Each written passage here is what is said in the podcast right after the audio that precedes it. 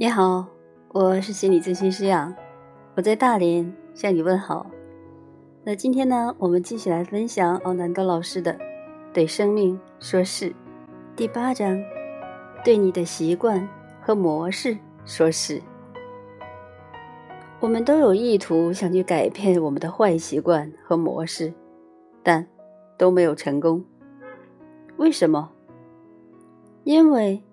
尽管我们的理性和有意识头脑知道他们是不健康的，很想把它们改变，但是我们的非理性和无意识头脑有其他的想法，这都是我们所不能触及的，因为他们是无意识。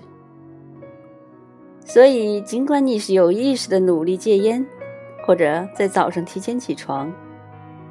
如果你发现你不断破坏那个意图，那么你要留意，那是你的无意识头脑在作祟。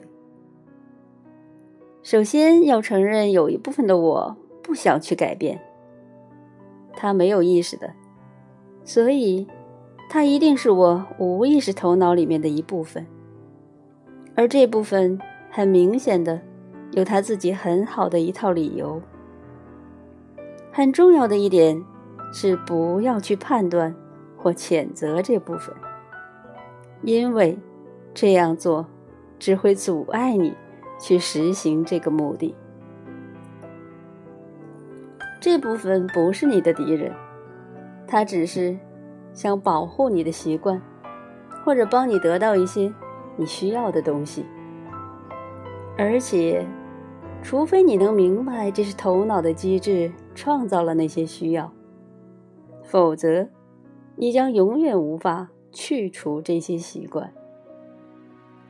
或者在强大的意志力之下你做到了，但无意识还是会另寻一个新习惯的。所以，如果你放弃吸烟，而不理解吸烟。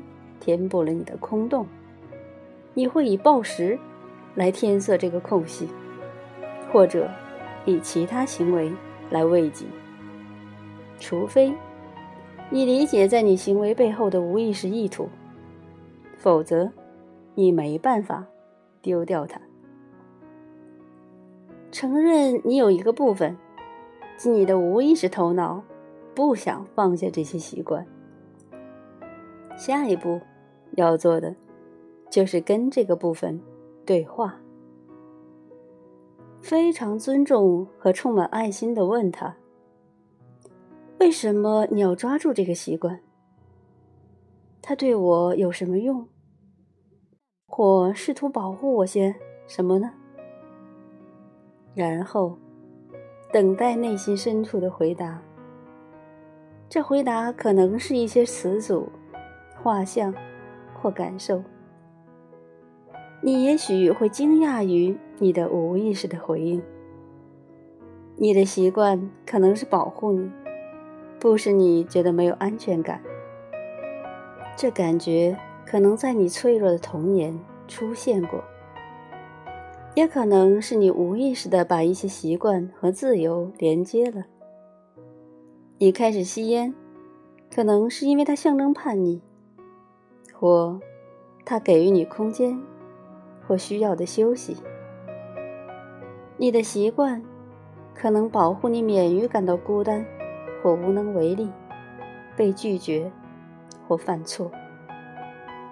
曾经，我发现自己纠缠在一个关系里面，这习惯无益于我，更莫说带给我什么滋养了。我的理性头脑已准备好说再见，但我不断感觉我被拉回去，想去相信那个人的承诺。他这一次一定会改变过来的。我是他生命中最重要的女人，另一个女人对他而言仅仅是逢场作戏。顺带一提，一段他没有真正想去终结的逢场作戏。我的经验告诉我，他不会变得不同，但我不得不承认，我的无意识部分反对所有的理智。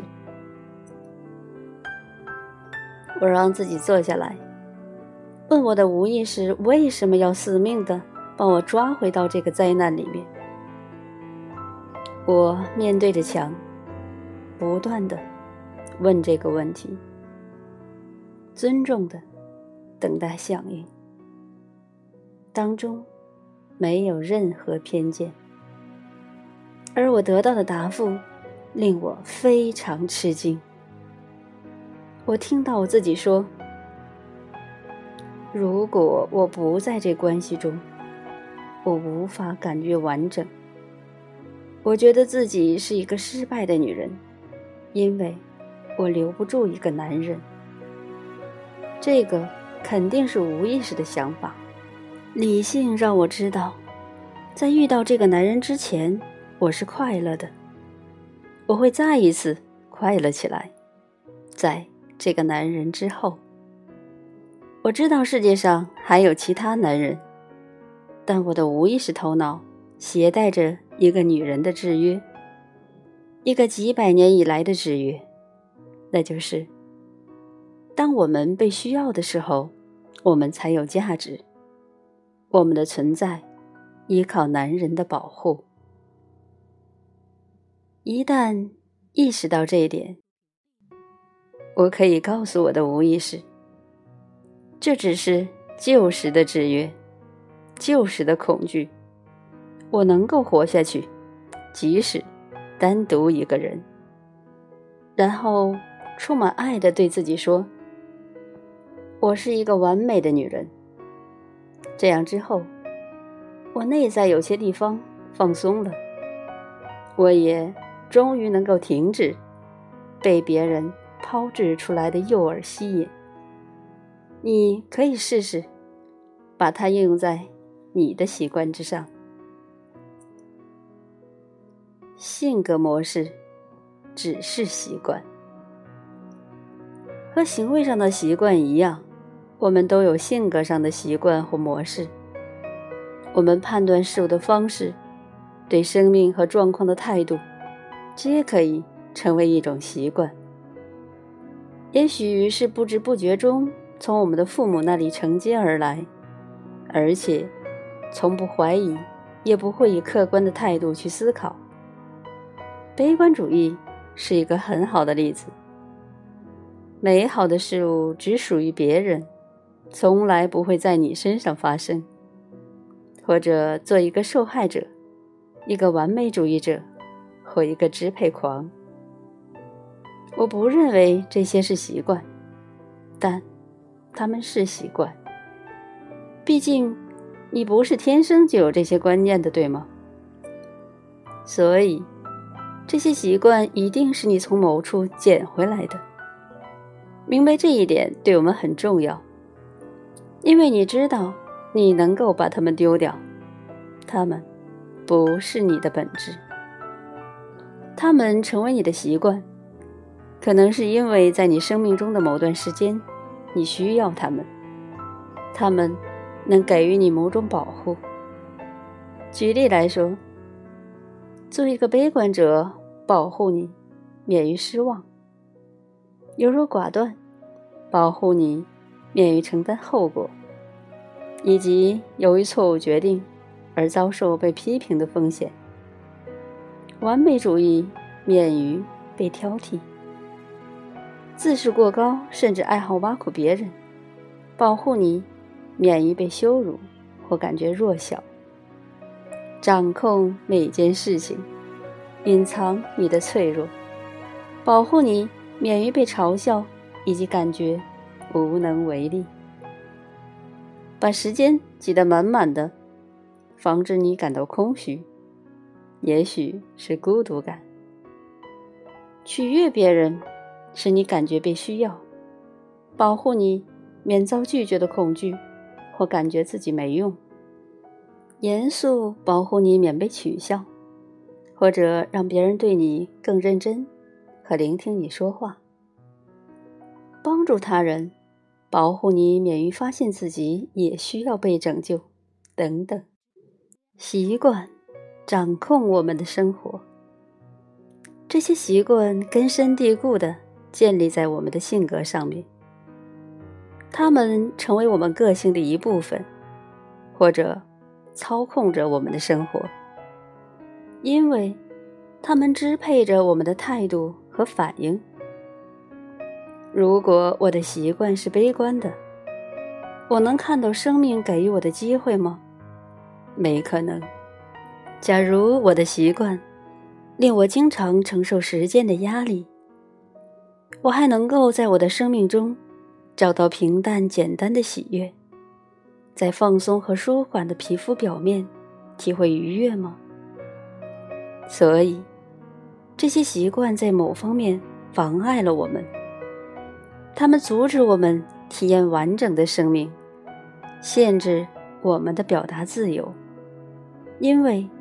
我们堕入了我们创造出来的角色之中，殉难者的角色，嬉笑胡闹的人，或者是殷勤照顾别人，自己绝对不会有问题的人。我们的个性习惯也影响着我们与他人的关系，因为有些习惯会让我们身边的人远离我们，在我们和他人之间建立一座围墙。举例来说，假如我是一个支配狂，或者是一个完美主义者，我会很容易与人交流吗？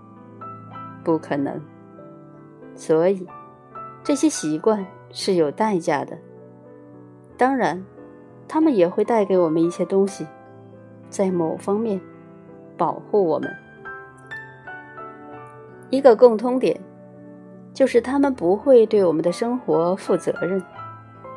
我们无意识地借着我们的个性习惯，逃避恐惧和痛苦，也逃避承担恐惧和痛苦的责任。个性习惯是无意识的保护机制，或许他们能保护我们，但也让我们感到孤单。